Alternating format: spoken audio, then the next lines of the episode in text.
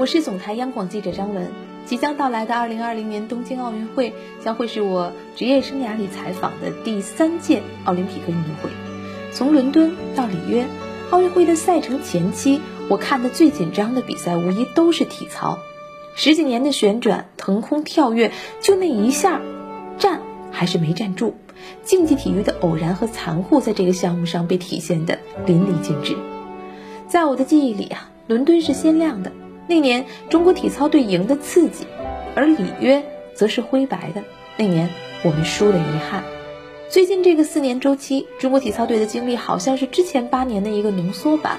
二零一八年体操世锦赛四金一银一铜的成绩算是扬眉吐气。而到了二零一九年的世锦赛，小花和小伙子们又再次遗憾的以零金收官。零金，对于从一九八四年以来一直被中国代表团视为金牌压舱石的中国体操人来说，有些难以接受。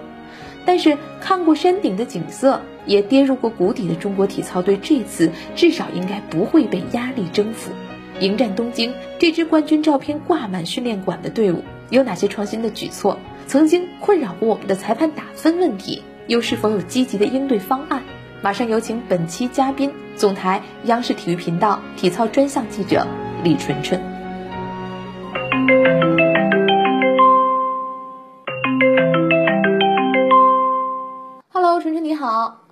咱们先从去年的世锦赛聊起吧。因为斯图加特零金收官，这个我们很多人都没有想到。我想这里面可能有实力的因素，也有偶然的意外。大家比较关心赛后这个成绩在冬训的时候对队里的气氛有没有影响，包括教练层面是如何总结世锦赛、展望东京的呢？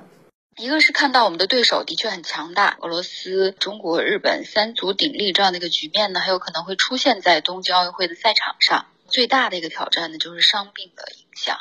其实，在一九年世锦赛呢，我们赛前大概有一个这样的一个，我说心理准备吧，可能在世锦赛上，我们的男孩子不会取得太好的一个成绩。全能的主力肖若腾和林超攀，他们两个呢，都是在一九年呢是遇到了比较困扰他们的伤病，所以训练一直都不太系统。其实，在一九年的冬天呢，当你在冬训啊不能够系统的训练，不能发展难度，那就意味着你可能这一年呢都不会有一个特别好的表现。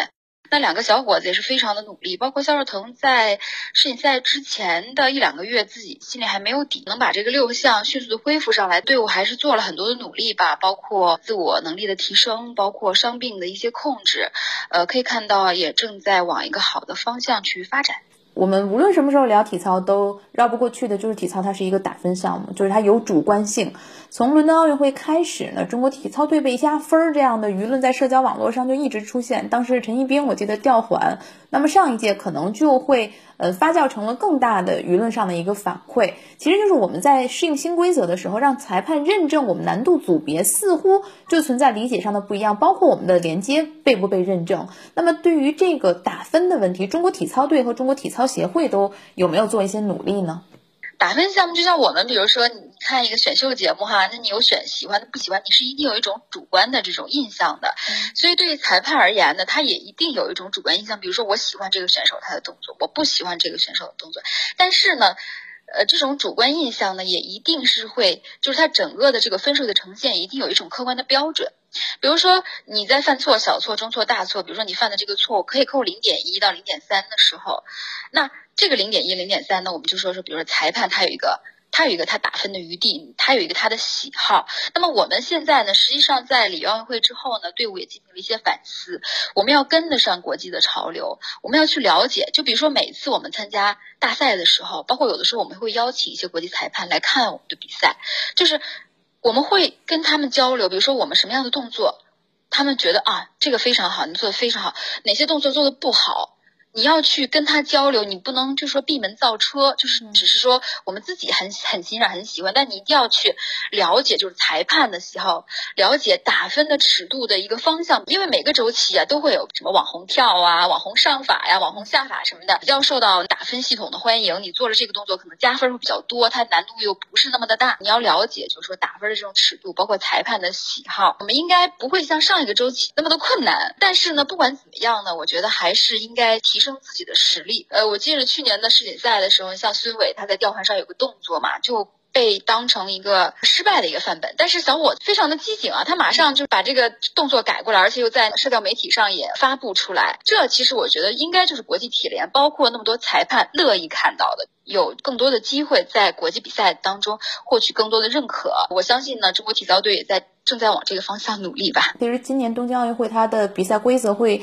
采取最新的四加二，所谓四应该就是参加团体赛的这些运动员，二呢就是只能参加单项的运动员。其实这样一个安排多多少少对于体操大国来说，是不是会说削弱了单项夺金的可能性呢？而且我们之前看到世界上的主要一些对手，过去我们看男队好像就是体操强国的那些固定的对手，但是从上届世界锦标赛开始，我们发现很多的我们。印象当中，体操不是那么强的国家，开始出现了一些在某些单项上超级强的选手。从去年的世锦赛，大家的确看到啊，男选手这方面呢，很多小国都在崛起，像菲律宾选手也是第一次拿到了男子丢操的金牌，还有像吊环啊，还有双杠啊，都是首次拿到世锦赛的这种冠军。这个也符合国际体操联合会现在的一种。潮流吧，因为他们也是希望呢，鼓励更多的协会来发展体操运动。他们也有希望，就是体操呢，在世界各国遍地开花。因为我们知道，这个全能啊，包括呃团体比赛呢，它是需要你整个。队伍有一定的实力啊，才可以参加团体比赛。你比如说五人阵容，或者说是呃未来冬奥会的这个四人阵容，举国之力啊，他也凑不起来这么多团体的好手。但是呢，如果说从一个单项来突破，对他们而言是比较轻松的一件事情啊。因为如果说让一个体操选手他只去发展单项，相对来说他整个的呃对身体的这种要求也会稍微低一些。所以说呢，现在也是国际体联啊，也是鼓励更多的国家有更多的这种。选手可以呃百花齐放吧，但是实际上我们有很多的单项好手。现在呢，大家也很关心。那么我们单项的这个资格是什么样的哈？呃，我们是通过八站单项世界杯的分站赛，这个可以拿四加二当中的二其中的一个。那么这个席位呢，是从八站世界杯分站赛当中啊取三站的最好成绩。如果你能排在第一的。那基本上就可以锁定一个席位，但是现在这个比赛呢已经是结束了六站，还有两站没有比完，所以说呢，现在呢我们还没有办法敲定说谁拿到这个资格。那现在中国队相对来说比较有希望的锁定这个资格的是男队吊环的刘洋，他是已经拿到了三站第一，那么一站积三十分，他已经是积到了九十分。另外呢，像女队的高低杠的范逸林呢，他也是积分啊，他是拿。到了九十分，因为而且他的主要对手像俄罗斯的选手墨尔本站呢发挥的也不好，所以说呢，世界上目前啊，在只剩两站的情况下，可能跟范逸林竞争的选手也不太多。嗯，您刚才提到了一个地名是多哈，事实上，中国体操队现在也正在多哈训练，而且这次应该是长期外训，因为考虑到疫情的影响，我们需要在第三方待足十四天，所以很多运动队现在都采取外训这样的方式。那么在您的跟队经验里面，体操队长期外训。这个常见吗？您或者观察队员和教练们的朋友圈，包括和他们交流，您觉得队员们和教练还适应吗？我在跑这个项目之后呢，我们经常会有一些在国内外训的情况，因为大部分时间的国家队是在呃体育总局训练局，就在北京。那么有的时候他们会去，比如说南方啊，或者说去天津啊啊等等一些地方进行外训，但是很少在国外进行集训的。那么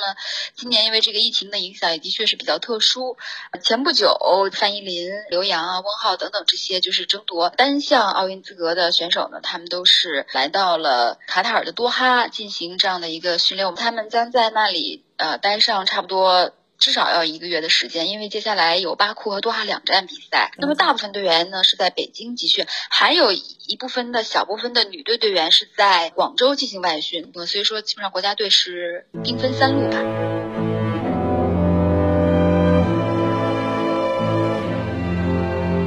前段时间我拿到了东京奥组委公布的正式赛程。东京时间七月二十七号晚十九点，北京时间晚十八点，是男子体操团体决赛正式揭幕的时间。不出意外，中国将与上届冠军日本队以及老树开出新芽的俄罗斯队展开强强对话。可以说，这一战不仅是男队的复仇之战，也将奠定中国体操在东京奥运会上的整体基调。肖若腾、林超他们能否控制好伤病，像前辈那样摆脱失误的阴影？纳格尔内、达拉洛阳、内村航平、白井健三们又会给中国男队的夺冠路上制造哪些考验？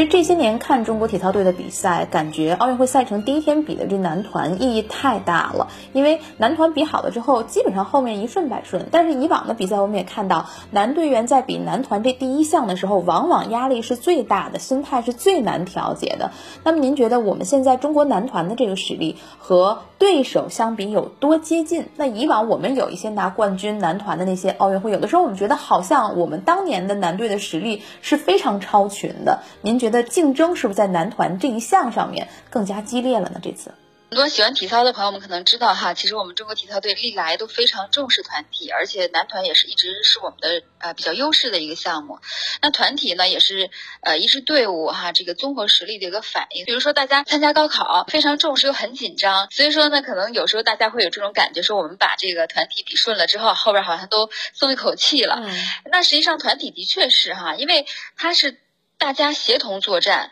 所以每个人都不希望掉链子，可能那个压力会比个人自己的比赛那比砸了，那只是我一个人的责任，那我不会给别人造成影响。但是团体的话，如果我掉链子了，那可能整个团队都受到影响。所以说，不管是女队还是男队，他们肯定就是心理压力是会更大的。而且呢，团体呢，因为你比如说每个项目你上五个人或者上四个人，那你出现失误，可能整个。金牌就就摔没了，或者掉没了。嗯，这一届的话，我觉得我们可能形势也比较的明朗。主要的对手，最强劲的对手就是俄罗斯队。俄罗斯队其实他们在九零年代涅莫夫那个时代可能很强了一阵儿，之后呢，可能慢慢的淡出了我们的视线。很多时候呢，俄罗斯队他们都是难度很大，但是呢，完成的这个稳定性啊不是特别好。但是随着他们现在就是出生于九六九七年这一批男队员逐渐的成熟，呃，像纳格尔内、达拉拉、洛阳啊。啊，他们其实从里约开始，在国际大赛当中啊，积累这种比赛的经验，包括比赛的信心，然后也越来越强。然后他们现在就是难度也不小，而且稳定性，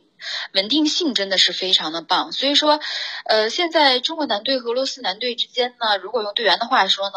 像肖若腾他会说，我们之间呢就是实力不分伯仲，两支队伍都有站上最高领奖台的这种实力。挑战的一个问题啊，就是。伤病就是，如果说我们能控制住伤病呢，实际上我们的实力是不输俄罗斯。比如说是一九年的世锦赛呢，我们的确是因为你在参赛之前你就知道你可能拼不过对手，因为对手是在满血的一种状态，而我们呢是有伤的这种情况。当时的确是你看他们每一次落地呀，包括这个动作的完成的成功率是非常高的。所以说，当你有伤病的时候，你这个身体不能拿出百分之百状态的时候，这个时候呢，对手就肯定会强。接下来剩下的几个月的时间，就看我们如何在。在控制住伤病的情况下，发挥自己的这种能力。在一八年是我们拿了男团的冠军，然后一九年呢，在有伤的情况下，他们拿了这个冠军。首先呢，我们是一定不能小视他们的，因为俄罗斯队呢，现在他整个对消息的封锁也是做得非常好啊。你在网络上看不到他们任何的训练那些消息啊什么的，他们也一定对。这个团体势在必得。另外呢，像东京奥运会呢，呃，日本队呢现在虽然说不在他的最佳状态，因为内村航平的确是，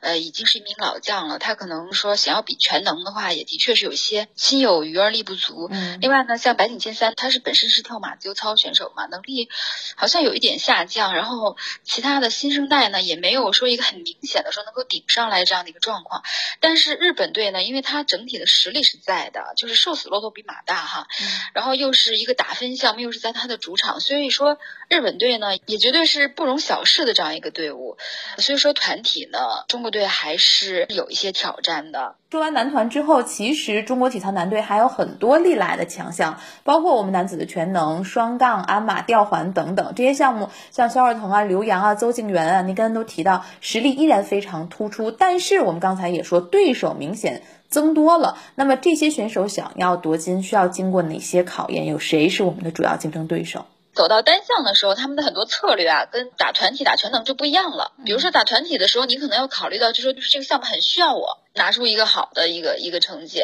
或者说全能的时候，比如说他会考虑到我体能的分配，可能我一个中等的难度啊，当然这个要根据他们具体一个情况哈，就可能足够了，他就不会拿出更高的成套。但是打到单项的时候呢，就看你抱着一个什么样的战略的心态。比如说焦若腾呢，他在一八年的时候，鞍马拿出了自己的一个最高的难度，就成功了。到最后单项的时候，他基本上已经没有什么包袱了。比如说你想尝试一下自己的最高难度啊，就可以拼一把搏一把。嗯，但是像男队这些单项而言，双杠呢，这可以说说我们中国队最有希望在冬季奥运会冲击金牌的一个项目。那邹敬园呢，因为他在去年的世锦赛可以说是他整个体操生涯最严重的一次这样的一个意外的这种失误，那也是给他敲响了一个警钟。因为邹敬园呢，他是在出道以来啊，就是尤其是双杠这个项目就被看成一种怎么说呢，有点像天才选手吧，就。在这个单项而言，他是有他参赛的这种。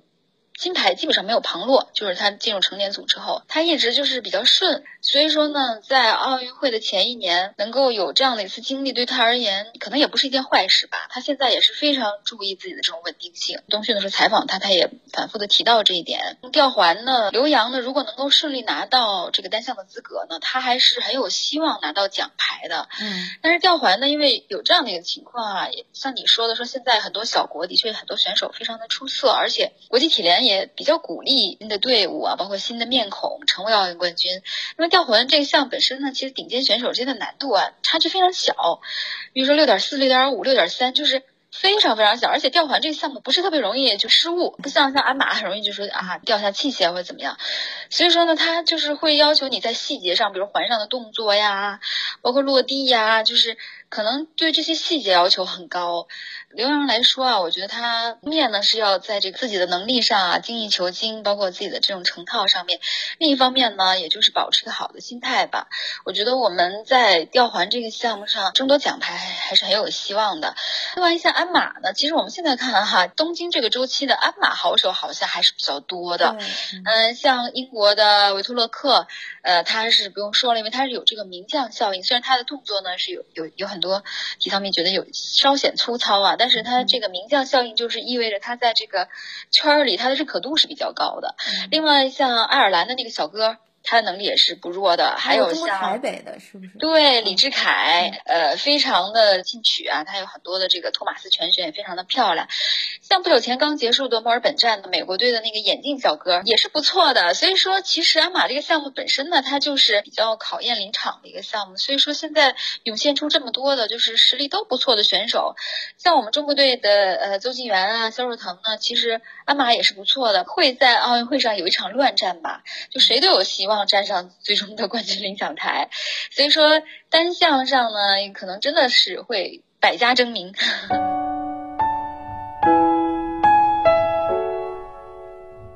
很久以前啊，我读过一篇对两届体操奥运会冠军邓琳琳的专访，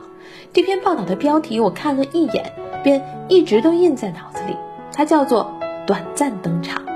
在我们国家，绝大多数的女子体操运动员真正的职业生涯都十分短暂，有的人十五六岁才正式参加国际比赛，二十出头就退役了。奥运会对于绝大多数拔尖儿的女运动员来说，都是有且只有一次的机会。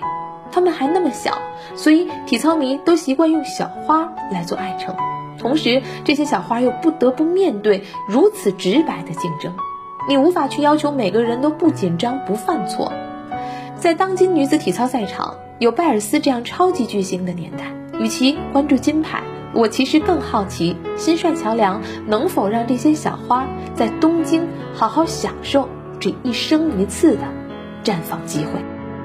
我们再来聊聊女队，虽然女队的成绩一直不如男队，但是我观察体操迷，就是女队的粉丝还是非常多的。乔梁接手中国女队之后，明显看到我们的力量训练上是下功夫了，而且这也是顺应现在。女子体操的一个潮流，所以到斯图加特世锦赛的时候，大家其实抱着非常大的期待。我们也肉眼可见体操这些小花，特别是新人，她的体型上也有变化，但是我们却在成绩上遭遇了一次滑铁卢吧？那您觉得这种方式存在争议？但也有人认为这种改变是必须的，现在只是阵痛期。那么关于中国女子体操到底向哪个方向发展的问题，据您观察，现在我们的改变进行到什么程度了？乔梁乔指导来了之后呢，我觉得他是给女队带来了很多新的变化哈。他的确非常重视像体能这一块的训练，所以说，呃，就像你刚才说的哈，就是很多女孩子她的肌肉块长起来了，然后能力也上来了。因为你进行一些呃专项的技术训练呢，是需要你这个能力为基础的，呃，所以我觉得其实这是一种很好的变化啊。因为我们重视体能，并不代表我们就不重视这个技术能力了。呃，那么现在队里主要是氛围非常的好，然后呃，乔指导也一。一直在强调，就是要有这种就团队意识，要有 teamwork，所以大家经常有，比如说击掌啊，然后就是加油啊。你的队友在比赛的时候，你们有没有给他加油？有没有给他们以鼓励？有没有在相互支持？因为我们女队有很很多小组嘛，大家之间那种训练氛围非常的融洽，然后。女孩子们的精神面貌非常的好。你像这个冬训呢，实际上我们女孩子呃也有很多这种难度啊、能力的提升，但是因为现在还处于这种冬训阶段啊，还有很多东西还是未知未定，所以呢，我们也不宜过早的去跟大家透露太多，因为有的时候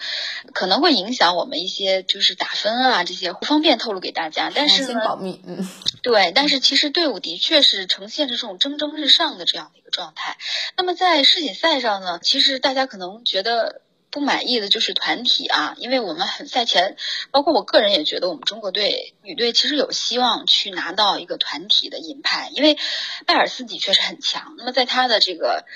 强大之下呢，就是能拿到第二也是一个非常好的成绩，但是。的确哈，在比赛当中呢，女队队长刘婷婷她是在团体的决赛当中呢，是意外的出现了几次重大的失误，自己其实也非常的自责。后来在冬训当中呢，其实她也状态出现了很多的反复哈。嗯，体操的队员的确，尤其是女孩子年龄比较小，所以有的时候。大家都不愿意看到，就是在赛场上出现一些波动，但是这种也是难免的，因为她毕竟还是一个小姑娘。呃，但是呢，我们就像你刚刚说的，我们也不可否认啊，就是现在这些零三、零四年的小花上升的还是比较快的，加上乔导呢，在整个体操圈的人缘也是不错的哈，就感觉整个跟其他的一些队伍之间都有一些很好的交流，然后也，呃，让我们中国队的姑娘们。呃，能够在比如说让更多的裁判呐，更多的队伍去了解，呃，去认识到我们，所以我觉得其实现在乔导来了之后，还是总体上我觉得是一个很好的变化。您其实也刚才提到了短暂出场这个问题，因为您是一个专项记者，跑体操和他们接触比较多。像我呢，奥运会会去采访体操的比赛，所以整个奥运会我最怕看的就是女子体操的比赛，因为挺心疼这些小姑娘的，她们的人生就是非常高光的时间，短暂出场，有些人可能只有一次奥运会，所以她们定然会紧张，比完之后的那个眼泪也很让人心疼。我觉得队员呢也是通过平时自己对这种水平的不断的打。打磨啊，获取更多的信息，那么上场上可能你就不紧张了。但是不管怎么样呢，像平衡木这种比赛，即使你即使是巴尔斯，就可能威尔斯这样的选手，对，也会有紧张的时候，因为他就是一个十公分的木头啊，你你普通人走上去都是颤颤巍巍的，然后你要在上面做出各种难度，所有的人。参赛之前都一定是就提着一口气的，他都是那个是好多选手都会下来说，哎呀，我的手都是冰凉的，因为没有办法，他就是这样的一个项目，也就是因为这样，所以他才非常的吸引人，非常的好看。所以说呢，每一个。拿到成绩的选手呢，都值得我们尊敬。嗯，其实我们说到女子体操，现在就不得不提到拜尔斯，因为她是一个真正的体操巨星，在过去四年甚至拿了三次劳伦斯奖，可能她的影响力已经超过体育本身了，把女子体操带到了一个新的维度。那除了拜尔斯，我们发现美国队的很多女将，其实她的成套 对于我们。平常人看觉得好像也是火星难度。您觉得美国的女子体操为什么会有这么深厚的人才基础？我们有什么可以去借鉴的地方吗？呃，很多欧美国家都是这样的啊，就是女孩子非常喜欢体操，因为她们觉得体操非常的美。比如说有时候我们去参加世锦赛，你会发现就上座率特别高，而且很多就是家长带着小姑娘去的，而小朋友呢会在比赛间隙啊就会做一些什么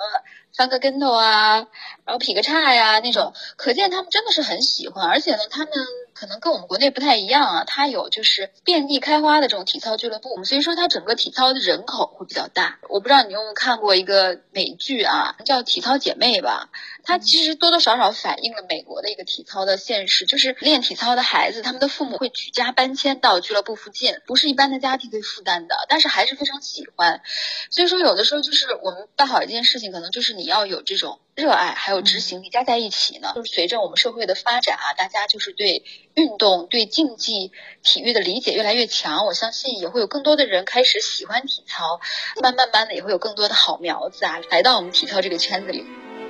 好的，非常感谢纯纯今天给我们做了如此详尽的前瞻。最后呢，咱们一起来听一听稍早些时候中国体操队的邹敬园、肖若腾、唐希静、范逸林自己讲述的这段分兵三路的集训时光。嗯，重点还是保证稳定性。呃，伤病控制的不错，完了新难度，呃，暂时先放一下，因为要备战奥运嘛，看能用哪个用哪个。最近训练的重点就是抠质量、抠细节吧，然后提高成套稳定性，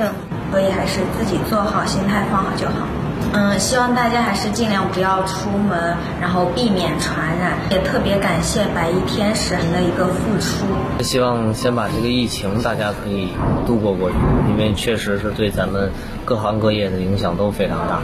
然后大家可以保护好自己，然后帮助他人。